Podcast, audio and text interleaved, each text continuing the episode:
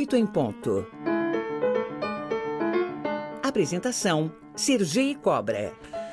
Olha, às 8 horas e 30 minutos, na linha agora, eu converso com o Tenente Maxwell Souza, da Defesa Civil, que gentilmente nos atende diretamente lá do local da tragédia, no litoral norte. Muito bom dia, Tenente. Bom dia, Sergei. Bom dia a todos. Bom dia a todos que nos acompanham. Uh, estamos aqui, né, desde as primeiras horas já do dia, uh, trabalhando, retomando as buscas Uh, nós temos um ponto ainda de buscas, estamos aqui trabalhando para o quanto antes retomarmos a normalidade aqui no município de São Sebastião. Esse ponto de busca que você se refere é, é procurando alguma vítima ainda, tenente? Exatamente, Sergei. Nós uh, tivemos uma informação de que poderíamos ter uma vítima uh, na Baleia Verde, né, na praia de Baleia Verde.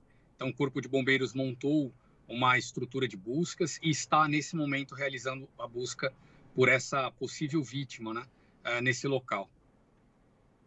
Foram registradas uma média de 700 milímetros de chuva.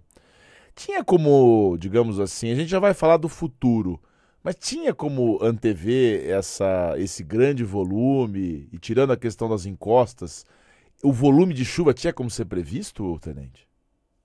Sergei, esse foi o maior registro de chuva da história do país. Então, desde que se tem registros meteorológicos no país, nunca havia se registrado um volume tão alto de chuva em um único dia. Foram 682 milímetros em 24 horas. Para a audiência ter uma ideia, eram para chover 300 milímetros em um mês. Choveu 680 em um dia. Então, nós estamos dizendo que choveu o que deveria chover em dois meses, choveu em um dia só. Então dá para ter uma ideia da quantidade de água que desceu aqui em São Sebastião, mas também em todo o litoral norte. Foi realmente muita chuva, e só lembrando que um milímetro é, significa um litro de água em um metro quadrado. Então você imagina que choveu 682 litros de água né, numa área de um metro quadrado uh, durante uh, um dia só. Isso espalhado em todo o território do município. Então, realmente, nós não tínhamos uma previsão de chuva desse tamanho.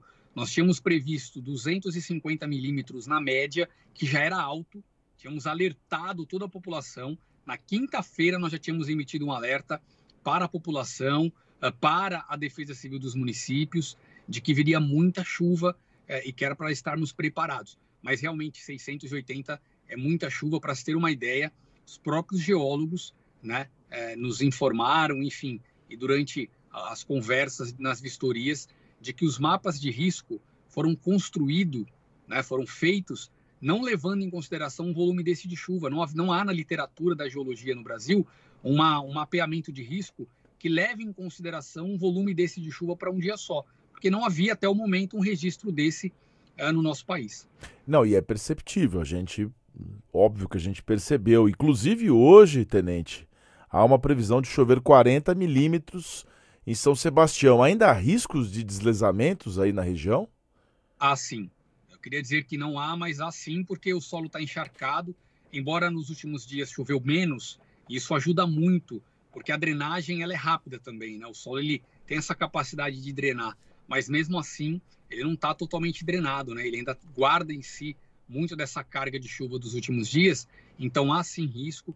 Por isso que as vistorias não param, o IPT, que é o Instituto de Pesquisas Tecnológicas do Estado, com seus engenheiros e geólogos, seguem vistoriando, fazendo sobrevoos nas áreas, nas principais áreas de risco, né, que são as áreas onde tem moradia. É, nós estamos todos mobilizados, a Defesa Civil, o Corpo de Bombeiros, a Prefeitura, Assistência Social, as civis do, a Defesa Civil Municipal, mobilizada justamente observando essas casas, para que nós, se tivermos um novo deslizamento, nós não tenhamos mais vítimas. Quanto aos turistas, tenente, porque assim, as pessoas querem, pessoas que estamos no verão ainda, e o turista indo gera riqueza, compra o sorvete da pessoa que está vendendo, enfim, é, de alguma forma ajuda, mas não é a hora, né, de viajar para o litoral ainda, até para não sobrecarregar o, os serviços todos da região. É, nós recomendamos, o governo do estado recomendou, inclusive a Polícia Militar também fez essa recomendação, para que evitasse descer para cá principalmente nesse último fim de semana, né? Surtiu um efeito positivo, nós tivemos sim turistas descendo, mas num volume menor. Entendemos o impacto financeiro, o impacto econômico na região, mas é a hora de nós estarmos unidos, pensando na restauração e reconstrução mais rápido possível da região. Se nós sobrecarregarmos ainda mais todo o sistema de hospitais, o fluxo de veículos, as rodovias, isso vai impactar justamente no trabalho que nós estamos fazendo uh, para devolver a normalidade ao município. Então, não é a hora ainda de descerem para cá. A Mogi Bertioga está passando por uma obra que vai levar mais pelo menos dois meses para ser é, liberada parcialmente. A própria Rio Santos, que é a principal via aqui né, de, de ligação do litoral, litoral norte, está sendo é, liberada completamente. O trabalho do DR, do DR para limpar toda a pista que foi interditada. Então, mais alguns dias a gente acredita que a gente consiga ir trazendo totalmente a normalidade aqui para o município. Aí, claro, será liberado não, não digo que liberado porque não, não foi impedido, foi pedido para que as pessoas não viessem. Mas aí será feita novamente a recomendação para que as pessoas voltem e poderão curtir ainda o resto do verão. 8 horas e 36 minutos, nós estamos conversando com o Tenente Maxwell Souza, porta-voz da Defesa Civil, diretamente do litoral norte, que infelizmente teve essa tragédia. Tenente, com toda a sua experiência, com tudo que, os, que você viu na região, como é que a gente evita esse tipo de tragédia, tirando essa questão do volume, não só do volume das chuvas, mas o que, que a gente. Quais, quais são o conjunto de medidas para a gente poder evitar isso no futuro? Olha, uma modernização do nosso sistema de alertas que vai acontecer, que ele já tem a sua eficiência. A gente precisa é, salientar também o número de vidas que nós salvamos. A gente, claro que a gente chora a dor, a gente é, fica muito triste com esse número grande de óbitos, é um, é um número muito expressivo de pessoas que se foram, mas a gente precisa pensar também na quantidade de vidas que a gente conseguiu salvar. Olha, Sergi, conversando com muitas pessoas aí da capital, eu ouvi o feedback, o retorno do seguinte: olha, eu ia para a praia, viu? Eu ia para o Guarujá, eu tinha reserva feita. Quando eu vi o alerta de vocês, eu mudei de ideia. Então, quantas pessoas que também ouviram o nosso alerta, receberam as informações e se preservaram? Nós sabemos né, que, que, que é preciso melhorar. Nosso governador já declarou que vai investir pesado na, no sistema de radares, melhorar esse, essa, essa visibilidade que nós temos da previsão de chuvas, melhorar a forma de alertar a população. Nós queremos muito implantar um sistema que já existe nos países desenvolvidos, que é o Cell Broadcasting, que hoje o alerta ele depende que o usuário se cadastre pelo SMS. Este formato independe de cadastro. Basta que o aparelho celular esteja na área do risco. Então, todo mundo que tem um smartphone no bolso, na, onde tiver ali naquela região, vai aparecer uma mensagem na tela, automático. E aí você é obrigado a destravar a tela para mexer no celular. Então, você vai ter que ver o, você vai ver o alerta. De todo modo, você vai ver o alerta.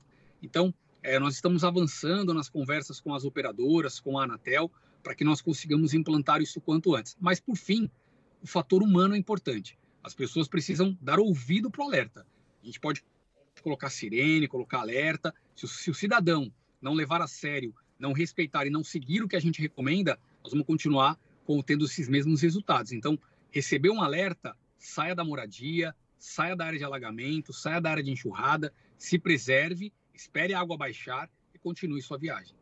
Aliás, tenente, o, os jornais, a imprensa como todo tem elogiado esse espírito republicano das três esferas, né? A presidência da República, o governador de São Paulo e o prefeito também, é, especificamente aí da cidade, por atuarem em conjunto. Essa questão da, da sirene, teve uma polêmica com o prefeito, ficou bravo que a sirene não tinha sirene, mas agora é, terá sirene. Eu acho que todo esse conjunto vai ser importante aí para o futuro, né? Não, com certeza. Todo investimento voltado à área de desastre, né, a tragédias naturais, é fundamental. Como eu disse, nós já temos um, um, um, bom sistema, o nosso Centro de Gerenciamento de Emergências da Defesa Civil do Estado faz um excelente trabalho. Nós identificamos esse volume de chuvas na quinta-feira, nosso meteorologista já emitiu alerta na própria quinta para todo o sistema de defesa civil, para a população. Nós é, conseguimos é, mobilizar toda a imprensa na própria sexta-feira, né, com várias entrevistas, com várias. Todos os portais de notícia é, repercutiram o alerta, destacaram o volume de chuvas para o estado, mas em especial aqui para São Sebastião, é, para o litoral norte, né, para Caraguá, Ubatuba, Ilhabela, Bertioga, nós tínhamos esse volume expressivo. Mas é claro que todo investimento é, é, é, é fundamental, toda melhoria é bem-vinda.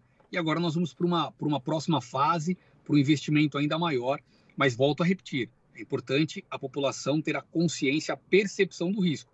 Sergei, eu vi um vídeo circulando no sábado, durante a forte chuva, de um rapaz, um adolescente, dentro de uma caixa d'água, descendo numa enxurrada, brincando em Guarujá. E, e, todo mundo ali no vídeo rindo, brincando, e ele descendo água abaixo. Isso é terrível. É. Por quê? Porque coloca a vida dele em risco. Então nós precisamos melhorar a percepção de risco. É isso. E olha, eu vejo isso direto até em cenas de. Eu sou, eu sou criminalista, sou advogado criminal. Cenas de crime. As pessoas vão lá, mexem tudo. Criança, cachorro. A gente precisa ter essa, essa, esse trabalho de preservação e de consciência da população, viu, tenente? Então, o que eu queria dizer para você, para encerrar, muito obrigado pelo seu trabalho.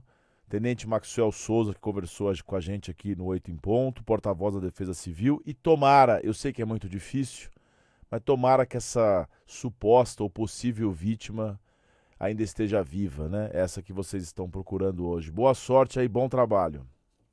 Nós agradecemos, muito obrigado, também torcemos por isso, seguiremos aqui trabalhando firmes.